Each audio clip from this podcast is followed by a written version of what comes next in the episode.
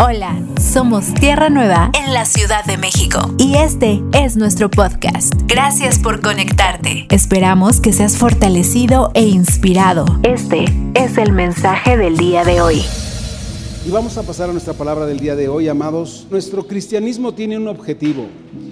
La vida cristiana no es una religiosidad, no es un compromiso semanal, no es una, una, media hora de oración en la mañana o en la tarde o en la noche, no es leer tres versículos y memorizarlos eh, en algún momento de nuestra vida. La vida cristiana tiene como propósito que Cristo sea formado en nuestros corazones. Lo veíamos la semana pasada. Cristo siendo formado en nuestros corazones significa que nuestra vida ahora toma la forma de Cristo toma la forma de Dios. Aunque suene duro y, nosotros digamos, es que yo soy un pecador, tú tienes que saber que el que ha comenzado en ti la buena obra no la va a dejar inconclusa, Él la terminará y que el propósito es que Cristo sea formado en nosotros, es decir, que todo lo que hay en nuestra vida sea a la forma de Cristo. Esa fue la parte medular del mensaje de la semana pasada. Ahora, ¿Cuál es la mejor forma y la mejor expresión para nuestra vida de que Cristo ha sido formado? Que lo debemos a conocer. El Cristo que ha sido formado en nosotros debe ser ahora expresado, debe hacerse visible en nuestras vidas. No podemos vivir un cristianismo sin hacer visible a Dios, porque se entendería entonces tengo un cristianismo donde Dios no está o donde Dios no está reinando. No estamos acumulando conocimiento y guardando, sino estamos siendo edificados, veíamos también la semana pasada, no, no, no somos, eh, no venimos a ser entretenidos, ¿verdad? Venimos a ser formados, venimos a ser entrenados para que esta expresión de Cristo se haga visible en nosotros. La expresión como definición la podemos ver de una manera muy simple. Cuando empieza alguien a hablar, dices, ahora ya te puedes expresar. Cuando alguien empieza a verbalizar alguna situación en su ser interior, podemos ver y decir, ya te estás expresando. Ahora, ¿qué expresa tu boca? Y dice la escritura que de la abundancia que hay en nuestro corazón va a ser lo que estemos expresando con nuestra boca. Del reino de tinieblas o del reino de luz que llene nuestro corazón es de lo que vamos a estar compartiendo. Entonces, hablar es la primera expresión de lo que hay en nuestro interior. Nadie sabe lo que hay dentro de ti hasta que abres la boca. Cuando empiezas a hablar, entonces se hace visible lo que mora en ti. Otra eh, eh, eh, definición de la expresión es abrazar a alguien. Cuando tú abrazas a alguien, estás mostrando a esa persona aceptación, estás mostrando afecto, estás mostrando protección y confianza. Esa es una expresión ¿verdad? De aceptación, protección y confianza hacia una persona que puede estar pasando en una situación difícil. Muchas veces hemos hablado e incluso dado abrazos de parte de Dios. Y mucha gente, muchas veces gente ha recibido, oye, he, he recibido, recibí un abrazo de Dios cuando alguien te abrazó, te dio confianza, te dio protección, te dio seguridad. Otra definición de expresión también debemos, eh, podemos verla a través de una caricia. Y les decía también por la mañana, cuando eh, he oído muchas veces que gente expresa, recibí una caricia de Dios, cuando alguien, alguna persona viene y hace algo bueno por ti, pero que sabes que no es Él quien lo vino a hacer, sino fue alguien enviado por Dios, alguien obediente a Dios, que vino y e, e, e, expresó ese amor de Dios en una, en una caricia para tu vida. Una caricia es expresar amor, cariño, con delicadeza y con cuidado hacia una persona. Y la última expresión de muchas que evidentemente podemos ver y conocer, porque se, se, puede ver la expresión en el rostro de una persona. A veces dices, con el solo hecho de ver tu rostro sé si, si estás amargado o si estás alegre, si estás enojado o si estás contento, ¿verdad? Con la pura expresión, es decir, con la pura gesticulación. Pero finalmente, todo lo que hagamos son hechos que hacen visible lo que hay en nuestro ser interior lo que hoy creemos y hacia dónde hemos avanzado. Expresamos entonces nuestros pensamientos, expresamos nuestros sentimientos y la parte más interesante que hoy debemos entender que debe ser una expresión constante de nuestra nueva naturaleza. No puede seguir reinando y siendo expresada la naturaleza del hombre sin Cristo. Hoy esa naturaleza ha sido eh, eh, separada de nosotros, desechada de nosotros, ha sido muerta en nosotros y lo que hoy debe expresar un creyente, alguien que ha creído, es la vida de Dios, la nueva naturaleza en Cristo es la que debe hacerse visible cuando llevemos a cabo una acción que eso sea visible. La semana pasada veíamos también que el Evangelio tiene un objetivo, un propósito en nuestras vidas y es que Cristo se ha formado en nosotros. Ahora, interesante, para poder seguir ampliando esta definición, Cristo está siendo formado en nosotros, pero tiene que haber una siguiente instancia o una razón. ¿Cuál sería la razón por la que Dios decidiera formar a Cristo en nosotros?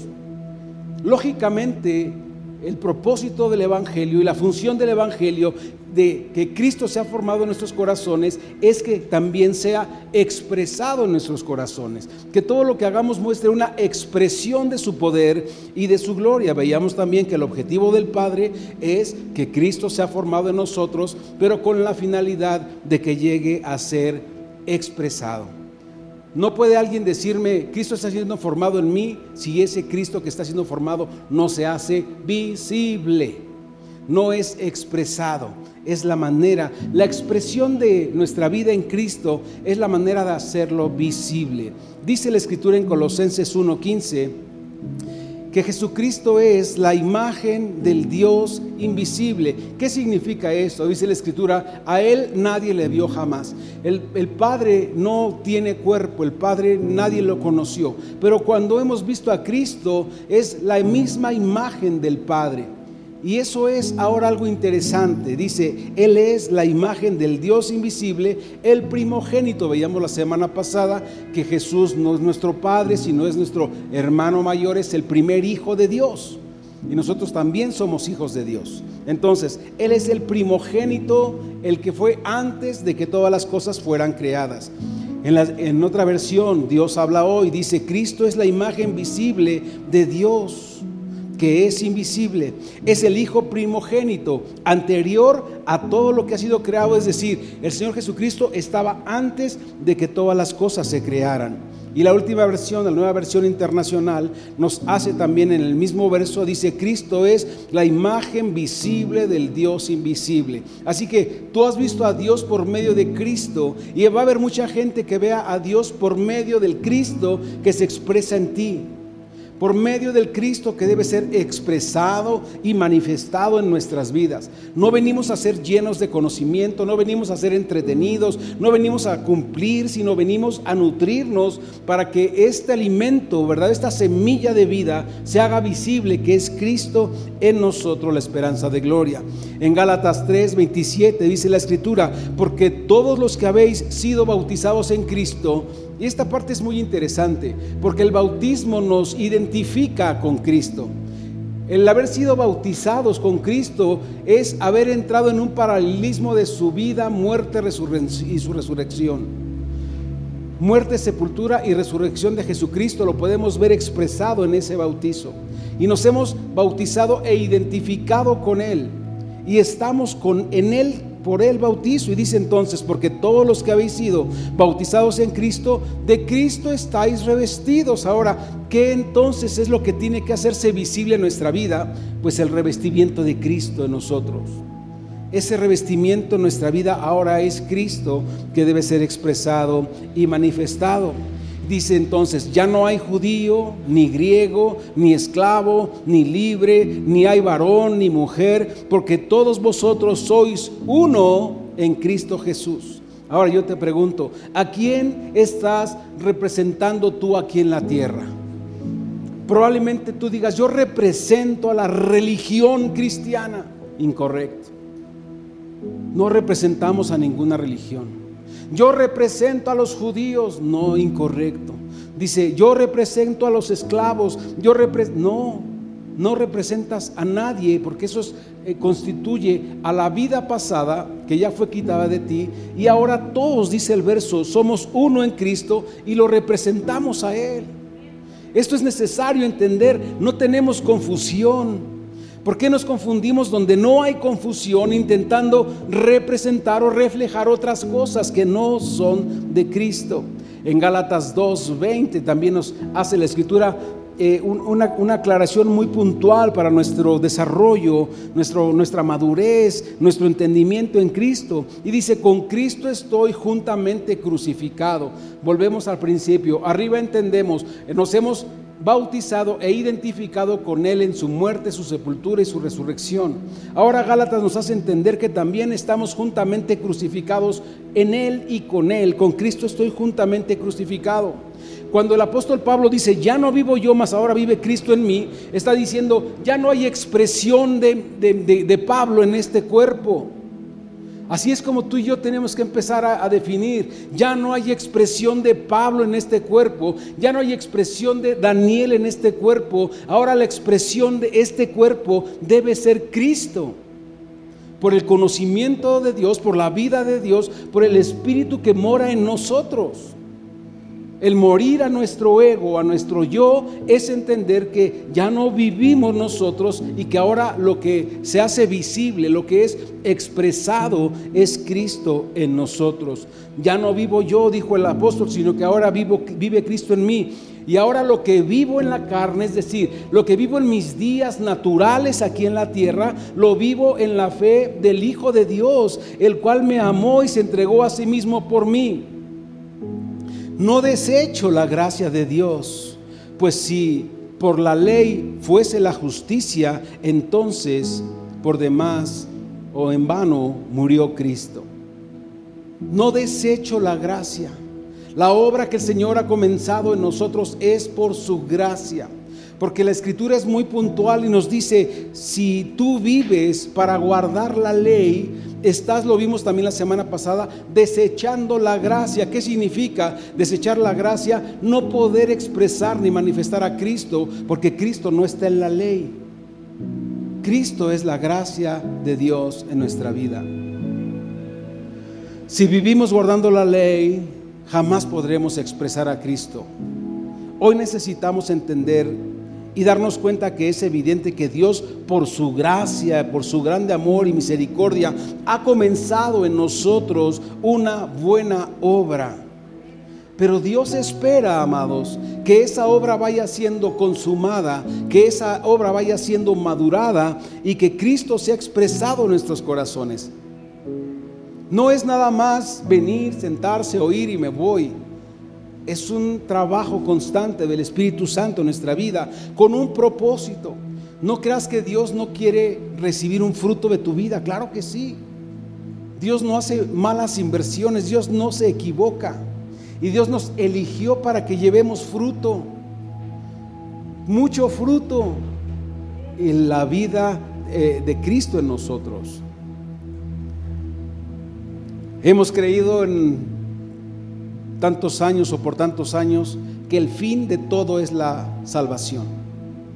Y decimos, mira que vengan, que reciban a Cristo y se van las personas y de, podemos decir, ya recibieron a Cristo, ya tengo paz, ya estoy en paz.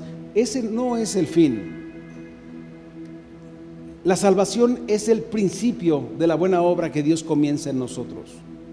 Dios no nos deja ni nos desampara. En realidad debemos entender que la salvación es el principio de la obra transformadora y regeneradora de Cristo Jesús en nosotros. Les voy a hacer una pregunta rápida. ¿Para qué Dios decidió dejarnos en esta tierra? Antes de que me respondan les voy a hacer un ejemplo. Si se tratara, si la salvación fuera el fin, entonces cada vez que un pecador viene y se arrepiente y ponemos una línea de gente aquí y le decimos, ¿crees en Jesucristo? Sí. ¿Lo crees eh, en tu corazón? O sea, puedes expresar que esa es la voluntad de tu corazón, sí. ¿Quieres ser salvo? Sí. Repite esta oración conmigo. En el momento que él dijera, recibo al Señor Jesucristo como Señor y Salvador, en ese momento, desaparecería y nos quedaríamos aquí con sus ropas nada más y con el que sigue sería lo mismo, y con el que sigue sería lo mismo, y con el que sigue sería lo mismo. Y tendríamos ahí un closet de ropa y estaríamos regalando ropa al por mayor. O a lo mejor hasta vendiendo alguna, la de marca. Ay, sí. Pero no se trata de eso. Ese no es el fin. Porque si se fueran así, porque Dios sí quiere que seamos genuinos, pero que así genuinos nos quedemos, Porque imagínense si se fueran todos los que confiesan al Señor, ¿quién va a predicar? Si nos fuéramos todos, ¿quién te haría hacer la oración? ¿Quién te iba a guiar a llevarlos a los pies de Cristo? ¿Quién te iba a enseñar, no? Pobres de aquellos entonces profetas, apóstoles, evangelistas, pastores, maestros que se tienen que quedar en este mundo triste y oscuro porque tienen que seguir enseñando a los que se van a ir. No. No, no, no. Somos todos como hijos los que tenemos ese privilegio de ir y compartir el evangelio. Entonces pregunta, ¿Por qué no nos lleva a Dios inmediatamente que somos salvos? Respuesta, porque Dios está esperando ver la expresión del Cristo formado en tu vida. Porque Dios quiere cosechar mucho fruto de tu vida. Porque Dios quiere que cuando llegues a su presencia pueda decirte, bien hecho, buen siervo fiel, fuiste un tremendo hombre que ensanchó el territorio, que, eh, dio a conocer el reino de Dios aquí en la tierra. Hoy debemos entonces cambiar nuestro razonamiento, amados, y aceptar que si a Dios le plació dejarnos en esta tierra, es porque aquí hay un mundo que está en obscuridad y tinieblas, y que Él puso luz para que este mundo sea alumbrado, porque tú y yo somos luz para que este mundo conozca a Dios, porque tú y yo somos la sal de la tierra, porque gracias a esa sal es que este mundo eh, va a ser preservado porque tenemos temor. Yo no soy la sal porque no. Cuando era niño me decían que yo era el salado de la casa y por eso nunca nos sacábamos la lotería. No, no va por ahí. Debemos dejar ese razonamiento. Somos luz en las tinieblas, brillamos con su luz del Señor. Somos la sal de la tierra, estamos sazonando y preservando todo lo que acontece aquí en este lugar y se sostiene o se preserva por nosotros. Ahora, la semana pasada veamos también puntos importantísimos en los que decíamos, Dios ya nos declaró aptos para representarlo. Dios no está hablando en futuro. Dios ya lo declaró, ya somos hijos, ya podemos tomar acción. Dice la escritura en Primera de Corintios 19, porque nosotros somos ya somos, no dice seremos, Aquí vamos a empezar a entrar en una dinámica interesante de entender los verbos, los tiempos de los verbos. Y dice, somos en tiempo presente, ¿verdad? Y yo siempre lo llamo cuando se trata de Dios, en un eterno presente porque nunca dejará de ser, colaboradores de Dios. Y dice también la escritura que somos labranza de Dios y edificio de Dios. Colaboramos en establecer el reino, colaboramos en llevar la luz, colaboramos en hacer conocer que Dios tiene un plan y un propósito, colaboramos en dar a conocer que Dios es el Señor y el Salvador de todo aquel que quiere creer. Somos labranza y dice la escritura que esto es literal eh, porque la, la tierra que se labra es una tierra que está lista para recibir el fruto, es decir, la semilla y dar fruto. La labranza, dice, describe a una tierra que es fértil. Y eso somos nosotros, una tierra nueva, una tierra donde el Señor es, eh, tiene confianza de poner la semilla porque va a dar fruto al ciento por uno. Pero el fruto que se da en nuestra vida es el fruto de Cristo en todos los tiempos y en todos los días. Hoy debemos desechar algunos formatos que antes hemos probablemente por conveniencia permitido recibir. Dios no nos hace cruzar desiertos. Eso fue anterior a Cristo. ¿Cuántas veces escuchas una persona que te dice, ando en el desierto, hermano? Es que, ay, hermano, el desierto. ¿Cómo vas a andar en el desierto si Cristo está en ti? Entonces desechemos ese viejo, esa vieja idea de andar en el desierto, de andar en sequía, de andar en, eh, eh, en baja producción o en esterilidad. No es cierto, no existe, no es así en Cristo. Cristo ya está en nosotros y Él ya está operando en nosotros y debe ser expresado en nosotros y en Él hay abundancia de pan. Dios no nos mete en procesos de tiempo. ¿Cuántas veces has oído, hermanos, hermano, ¿cómo estás? En el proceso, pastor. Ahí voy en el proceso, pastor. Cuando Dios ya dice que si tú has creído ya eres un hijo de Dios, ya puedes representarlo, ya debes andar en una altura nueva y diferente. No no todavía en lo terrenal, sino ya pensando en lo sobrenatural. Dios no, no, no, no está tratando. ¿Cuántas veces has oído esto? Es que Dios está tratando conmigo, pastor. ¿Cómo estás? No, Dios está tratando conmigo. Dios no está tratando, Dios no trata contigo. El único trato que tiene Dios contigo es te dice, te quito tu naturaleza pecaminosa y te doy una naturaleza santa. Te quito tu naturaleza de muerte y te doy una naturaleza de vida eterna. Te quito tu naturaleza incorrecta y te doy la correcta. Ese es el trato que Dios tiene con nosotros. ¿Ustedes creen que Dios tiene tiempo para estar, a ver, convenciéndonos? Oye, a ver, vamos, estoy, tratando así, a ver, te voy a cerrar el, la gota, te voy a quitar. no, Dios tiene cosas más importantes que hacer. Formar a su Hijo en nosotros. Ese tipo de pensamiento debemos empezar a hacerlo a un lado de nuestra vida, porque nos retrasa, porque son lastres, porque veíamos la semana pasada, son velos que nos impiden reflejar su gloria, son velos que nos impiden verlo a Él, es levadura que nos contamina y que nos hace crecer eh, eh, eh, deformes. Cuando hablamos de forma, hablábamos de deforma y si hay levadura, entonces vamos a ser deformados. Es algo que tenemos que tener claro en nuestra vida.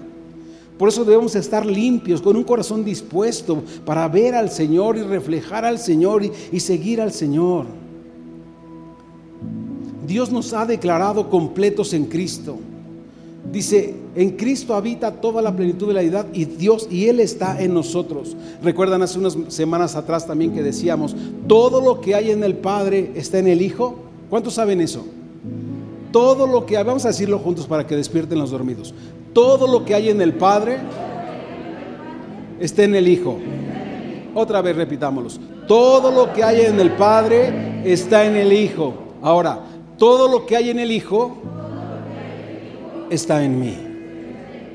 Eso es algo que tú tienes que estar seguro, porque Dios ya te declara vencedor. Dios no dice, vas a ser.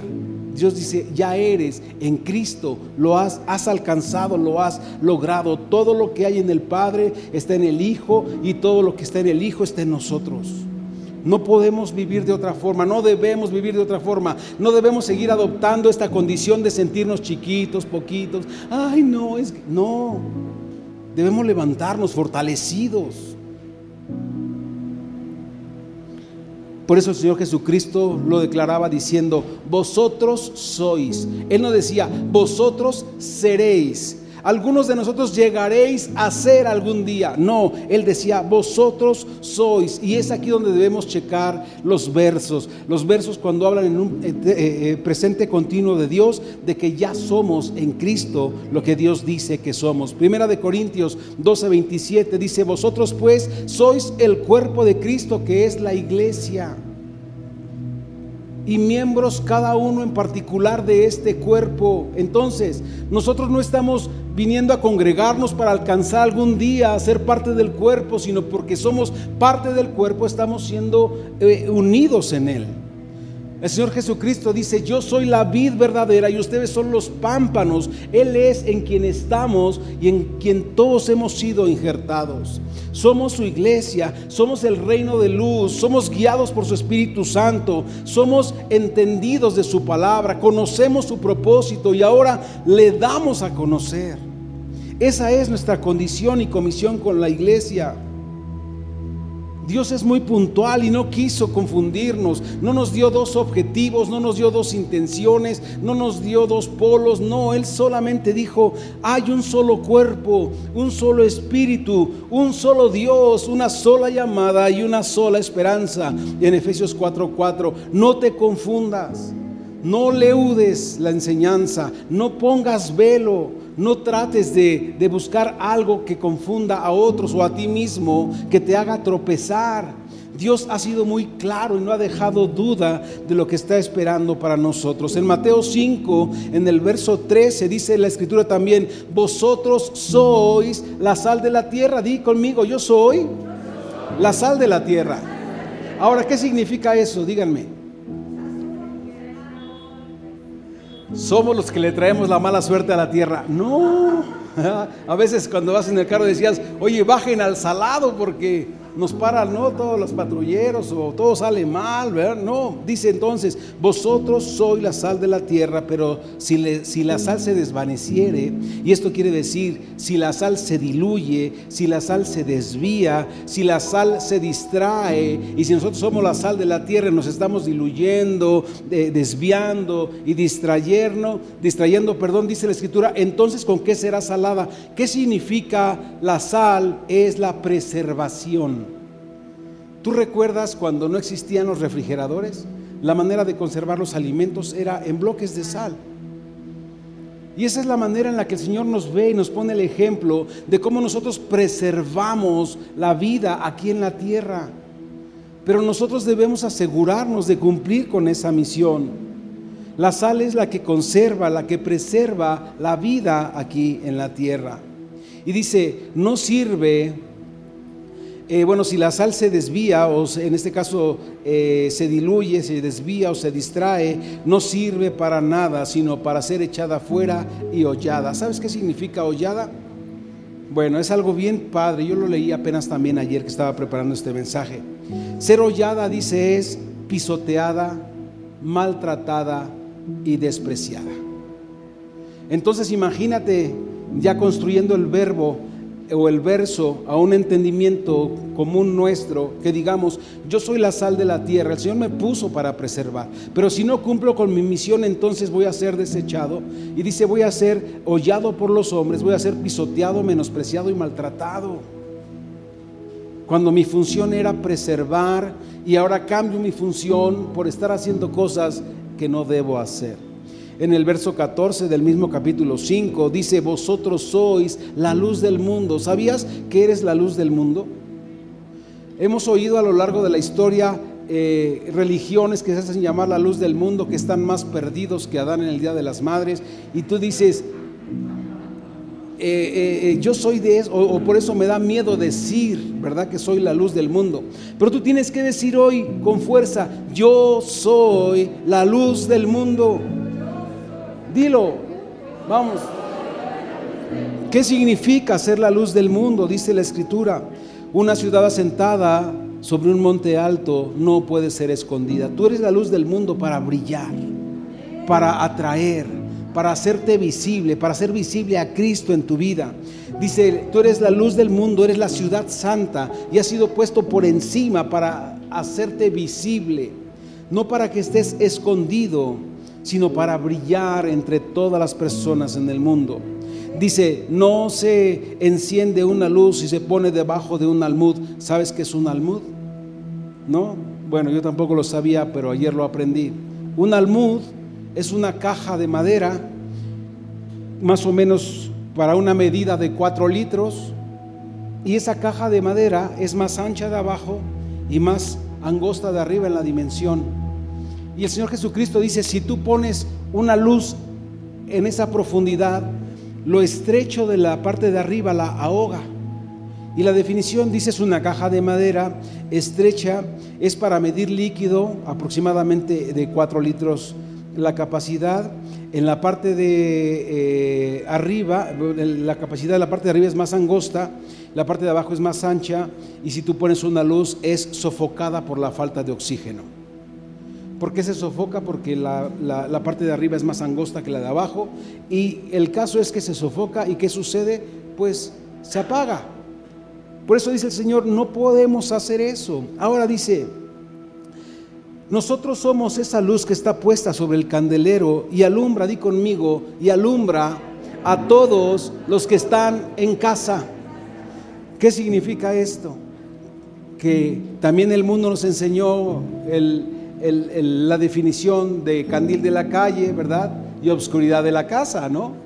Eso lo sabemos todos, pero hoy tenemos que saber que somos la luz del mundo que está puesta sobre un candelero y que alumbra toda nuestra casa. ¿Qué significa esto, amados? Que sí podemos dar a conocer al Señor en nuestros hogares, a nuestros hijos, a nuestra familia. Que no podemos ser de doble ánimo y solamente decir, yo ya me voy a la iglesia y regreso y no se me mira la luz de Cristo por ningún lado no soy luz del Señor. Y eso es lo que tenemos que entender. Dice, para que todos puedan eh, eh, eh, recibir esa luz en la casa. Dice, y así alumbre la luz delante de los hombres para que vean vuestras obras. ¿Y qué crees? ¿Qué sucede cuando alguien ve las obras en tu vida? Cuando son las obras de la luz, cuando viene de parte de una expresión de Cristo y dice de manera maravillosa, y glorifican a vuestro Padre que está en los cielos. Les contaba la semana pasada, una persona nos trajo una despensa para dársela a nuestro hermano Augusto. Este, Patricio, perdóname, Augusto no está. Ah, bueno. Para nuestro hermano Patricio. Y entonces nosotros, la iglesia, le entrega la despensa a nuestro hermano Patricio. Patricio no sabe quién se la dio. Entonces, ¿qué hizo Patricio cuando recibió la despensa? Glorificó a Dios por las obras de quién? De una persona generosa que fue movido a misericordia por Dios y que le dio una caricia de Dios, que expresó a Dios en, la oportunidad de ayudar a otra persona. Por eso dice la escritura aquí, para que vean vuestras obras, nuestras obras deben ser vistas, para que vean vuestras buenas obras, nuestras obras deben ser vistas, pero no para que yo sea reconocido, exaltado ni glorificado, no, sino para que nuestro Señor reciba toda la gloria. Pero sí necesitamos entender que debemos trabajar en buenas obras, porque nuestras buenas obras glorifican a Dios. No nos quedemos de brazos cruzados porque estaríamos siendo aquellos que dicen, bueno, pues si a mí Dios me dejó aquí, cuando veíamos la definición, bueno, les, hacía la pregunta, ¿verdad? ¿Por qué no nos lleva a Dios de inmediato? Algunos pensaron, bueno, si a Dios le plació dejarme aquí, en este mundo que está lleno de pecado, pues es porque no le importa que yo también peque. No, no, no, no, no, no, no. No es por ahí. Dios tiene una misión, Dios tiene un propósito, Dios va avanzando. Dios no se va a detener, o sea, Dios no está diciendo, híjoles, ¿cuándo irán a avanzar aquellos?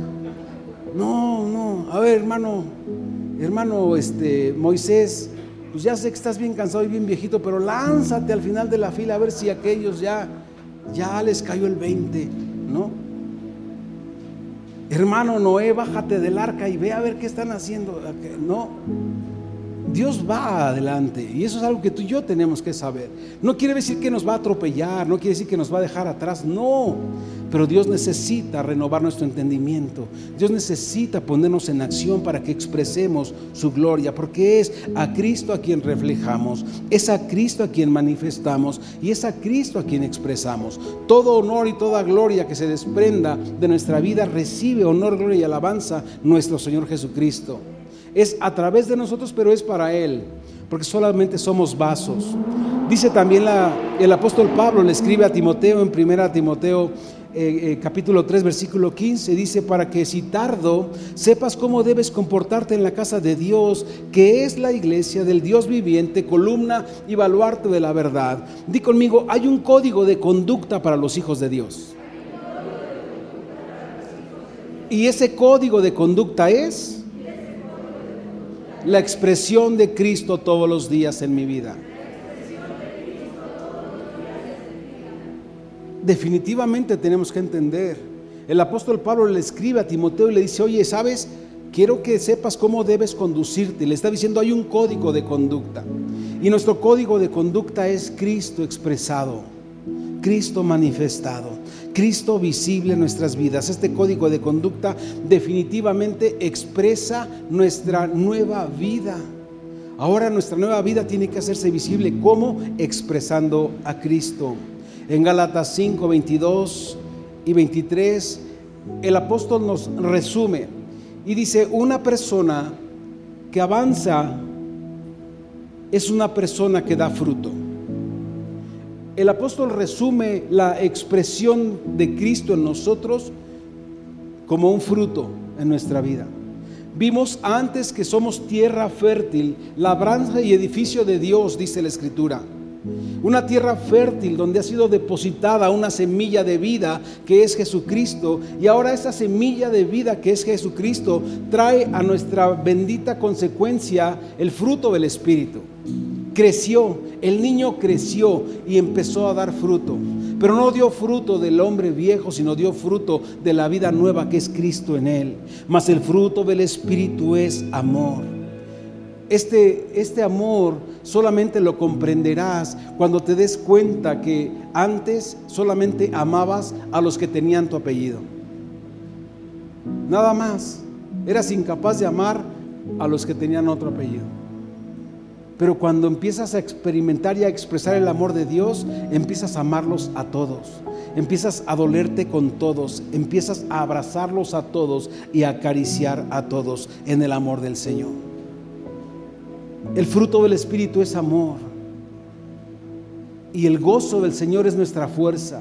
El día de ayer, cuando concluyeron los bautizos, la preparación, tú sabes, esto parece ser algo sencillo, pero pues nosotros como iglesia, aquí es la primera vez que los hicimos, hicimos un montón de movimientos con las tarimas, hicimos un montón de, compramos una alberca, que cuando nos dimos cuenta la alberca la íbamos a poner aquí en medio para que todos participáramos, y al final hasta si se querían echar un chapuzón los niños lo hicieran, y cuando nos dimos cuenta que iban a metérsele 27 mil litros de agua, dijimos, no, ¿cómo vamos a hacer eso? No, ni siquiera sabemos si el lo va a soportar. No, no. Y, con esto te digo, es un estrés de estar tomando, de venir, de arreglar, de preparar, de pensar, de organizar. Es un estrés. Y ese estrés te empieza a producir cierto cansancio. El día de ayer mi esposa se levanta y pues hizo algunas cosas que trajo y preparó y demás. Y cuando llegamos de los bautizos, llegamos a la casa así casi con la, como con, con la danza de los viejitos, ¿no? Cuando nosotros bajamos a las personas al agua, pues chueco derecho, es un, es un poco de esfuerzo, ¿no? Entonces llegamos y me dice mi esposa, hijo, estoy cansadísima. Y le digo, yo también, pero yo tengo la bendición de predicar. Y le digo, yo me retiro porque voy a preparar mi mensaje. Y ella se queda a hacer toda, toda la chamba, ¿no? Pero hoy estamos aquí de nuevo. ¿Y qué crees que es lo que nos levanta? El gozo del Señor que es nuestra fuerza. El gozo del Señor que nos dice, vamos, vamos, vamos, sigamos adelante. El gozo es de, saber que tienes un Señor que es activo, que te dice, levántate, vamos hacia el frente, no te detengas, no te agarres las riumas, no te, vamos para adelante. Y avanzas, avanzas, porque el Señor es así, el Señor no se va a detener. El Señor no se va a hincar a orar, ay Señor, quítale este cansancio, levanta. No, te dice, vamos, avancemos, avancemos, avancemos. Dinámico, activo. Esa es la expresión de Cristo en nosotros. Pero hay algo muy puntual que tenemos siempre que tener presente. Di conmigo, nadie puede expresar lo que no tiene. Y para expresar a Cristo, tenemos que tenerlo. ¿Recuerdan cuando el apóstol eh, Pablo también está hablando con Timoteo y le dice, Timoteo, qué, qué gusto ver que tienes una fe no fingida. ¿Y saben que hay una fe que es fingida? ¿Saben que voluntaria o involuntariamente muchas personas tienen una fe que es fingida? Fingen algo que no creen. Que dicen, pues no sé, como que, quién sabe, pero pues ahí lo... Pero no creen.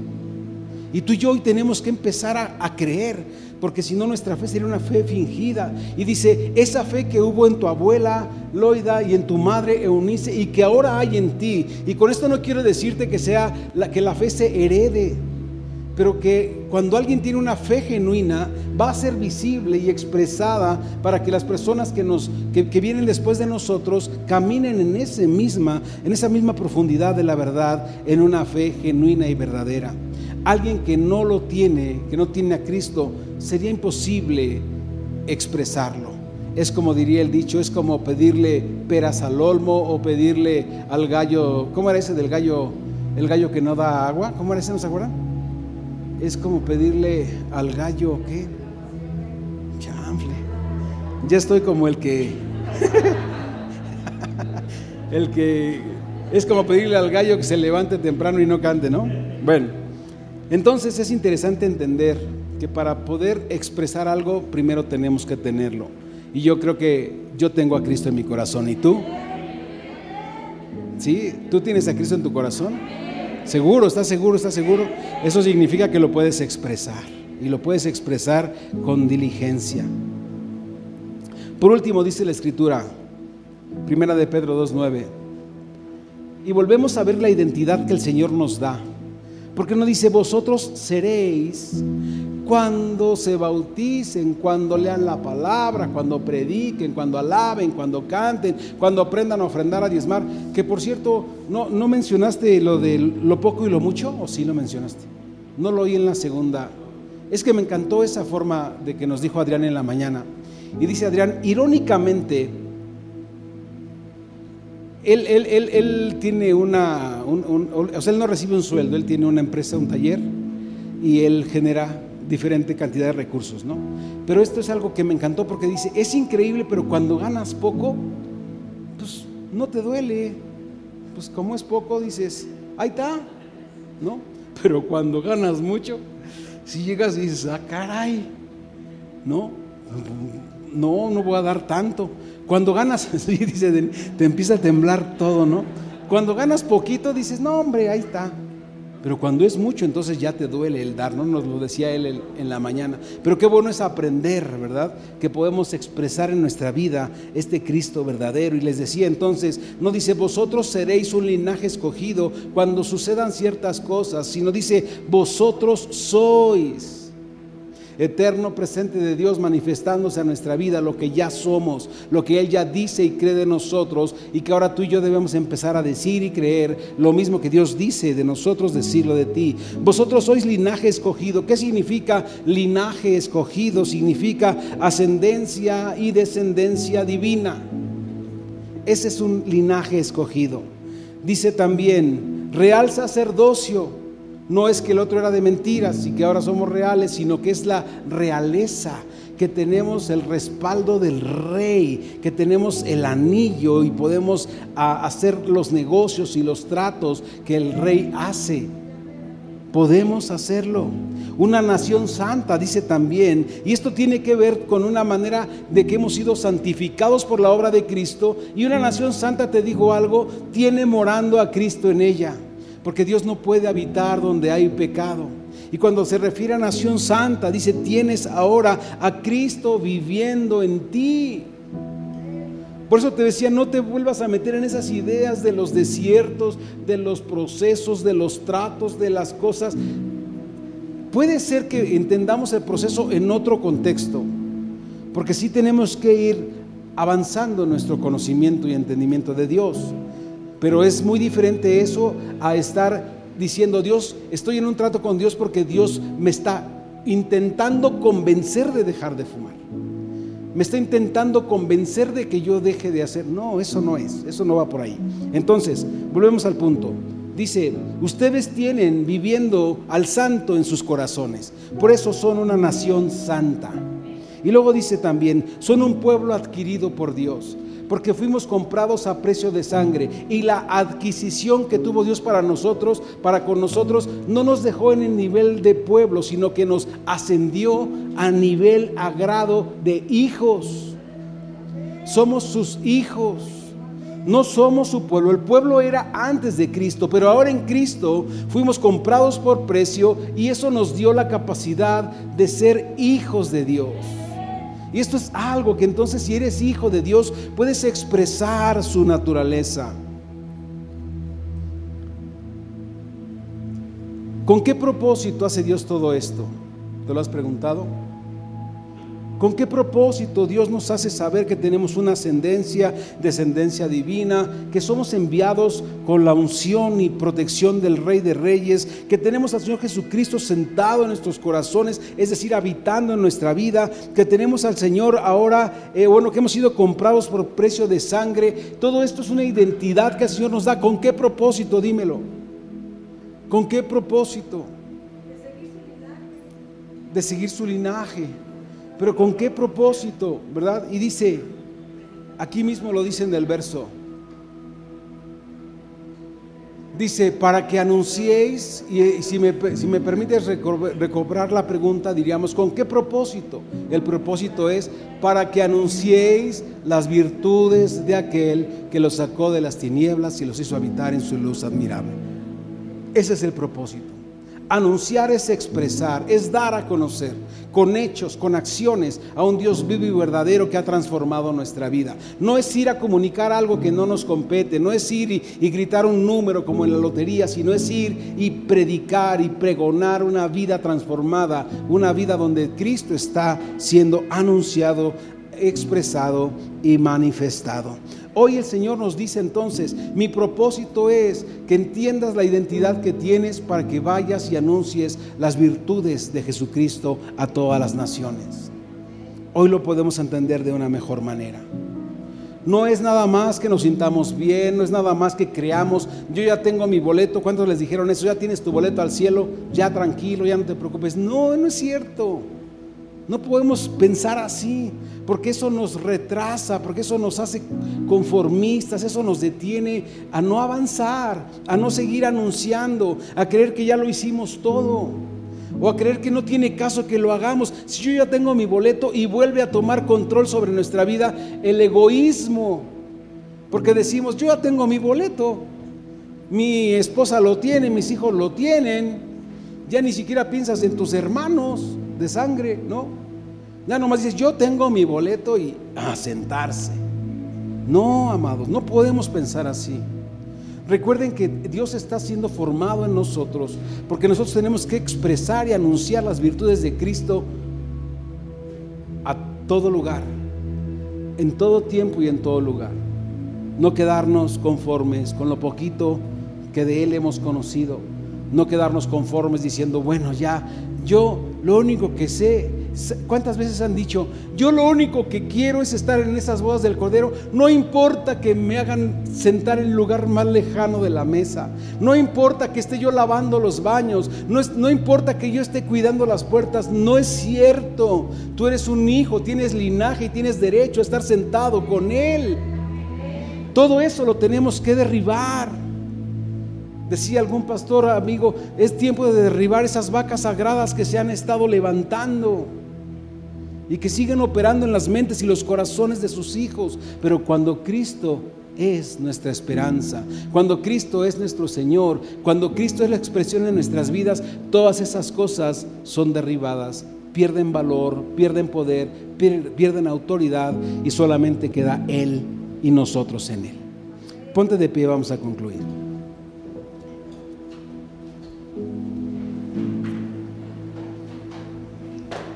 El apóstol Pedro nos dice también en la segunda carta, su segunda carta escrita, dice, vosotros también, poniendo toda diligencia, ¿saben qué significa diligencia?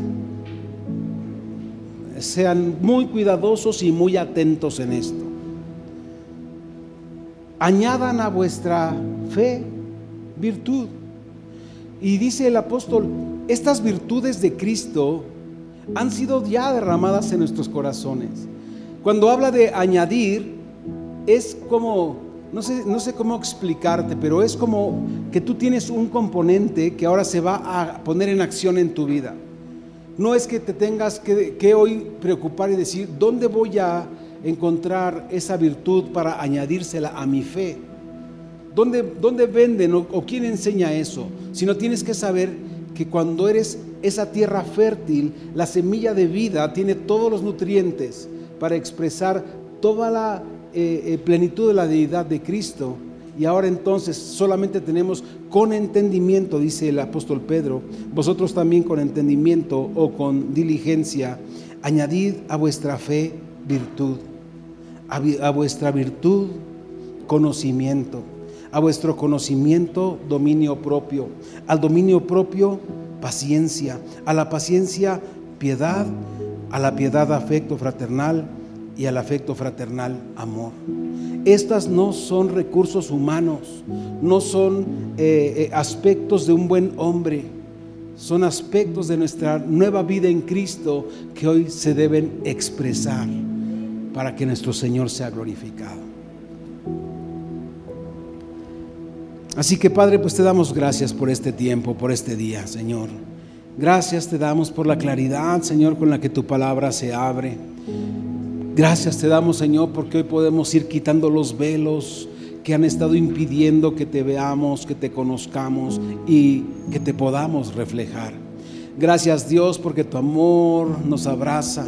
Gracias Señor porque nos afirmas como hijos tuyos. Y gracias Señor porque hoy sabemos que estamos completos en ti.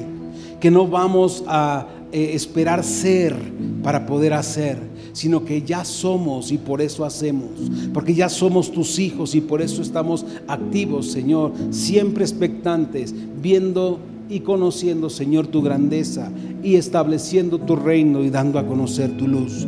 Gracias te damos, Padre, por los corazones dispuestos y oramos, Dios, para que a partir de este día empiecen a ser expresadas las, las virtudes de Cristo en cada uno de nosotros. Expresado, Señor, el poder, el amor y la gracia de Jesucristo en nuestras vidas. Oramos, Padre, en el nombre de Jesús, declarando que sí permitimos que sean derribadas todas esas vacas sagradas que antes se levantaron y hoy solamente, Queremos tener nuestros ojos puestos en ti, pues tú eres el autor y consumador de nuestra fe. Gracias te damos, Padre, por este día, por este tiempo. Oramos en el nombre de Cristo Jesús para que la palabra se revele a nuestra vida, para que esta palabra revelada sea activa, Señor, sea manifestada, sea expresada y tú seas glorificado. Recibe la gloria por siempre y para siempre. Amén. Amados, Dios les bendice. Buenas tardes, cuídense mucho. Gracias, Señor. Para escuchar más mensajes como este, asegúrate de suscribirte a nuestro podcast para no perderte ningún episodio. Síguenos en nuestras redes sociales. Tierra Nueva, Comunidad Cristiana. Gracias por escucharnos.